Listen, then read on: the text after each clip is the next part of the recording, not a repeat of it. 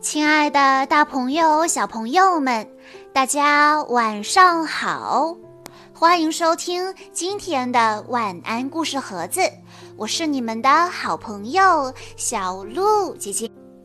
今天我要给大家讲的故事是由李诗颖小朋友推荐，故事的名字叫做《发现最棒的自己》。小河狸建筑师。这天，河狸妈妈对她的三个孩子说：“你们都到了上学的年龄，从明天开始，你们要跟着山姆老师进一步学习和提高游泳的技能。”第二天一早。小河狸们随着爸爸来到河狸泳技训练中心，山姆老师热情地接待了他们。小河狸汉斯的哥哥姐姐迫不及待地想在山姆老师面前露一手，河狸爸爸将躲在身后的汉斯拉到山姆老师面前，忧心忡忡地说。这个孩子一直对游泳提不起兴趣，您可要多费心啦。送走了河狸爸爸，山姆老师首先教给孩子们更多的泳姿，然后开始指导他们在岸上反复练习新动作。经过多日的反复训练，山姆老师准许孩子们下水了。哥哥姐姐在河里很快就用上了新学的动作，他们兴奋地游来游去，尽情地享受着清凉的河水带来的舒爽。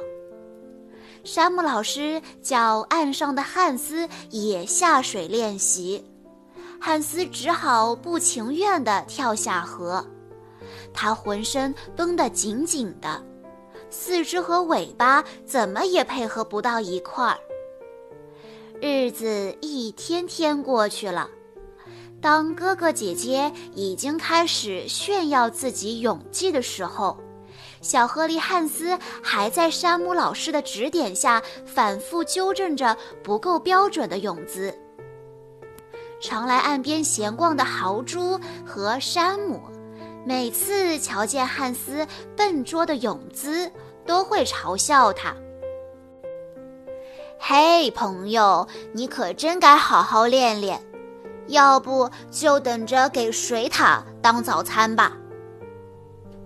听了他们的奚落，汉斯更加气馁。山姆老师看着汉斯无精打采的样子，也不禁摇起头来。河狸爸爸来接孩子们回家了。山姆老师将河狸爸爸拉到一旁，悄声说：“看来游泳真的不适合汉斯，他学的总是比哥哥姐姐慢。”回家的路上，河狸爸爸边走边想：“既然汉斯游泳不在行。”那就尽量教他把窝搭得结实些吧。一回到河狸村，河狸爸爸就径直将汉斯带进附近的树林里，去寻找适合搭窝的树木和新鲜的枝叶。河狸爸爸先选择合适的木材。继而把啃伐木材的要领、搭窝的步骤，逐一耐心地教给汉斯。汉斯很快就对搭窝产生了浓厚的兴趣。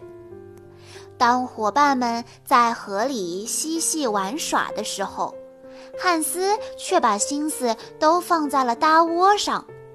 他常常花掉很多时间来琢磨搭窝的技巧与方法。汉斯搭窝的水平进步得非常快，他细心修补了自己家在搭建上存在的漏洞，又耐心地将邻居们的家也做了修缮。在这一带寻衅滋事的水獭赖恩。屡屡被汉斯修葺过的窝挡在外面，找不到得手的机会。他气得暴跳如雷，却又无可奈何。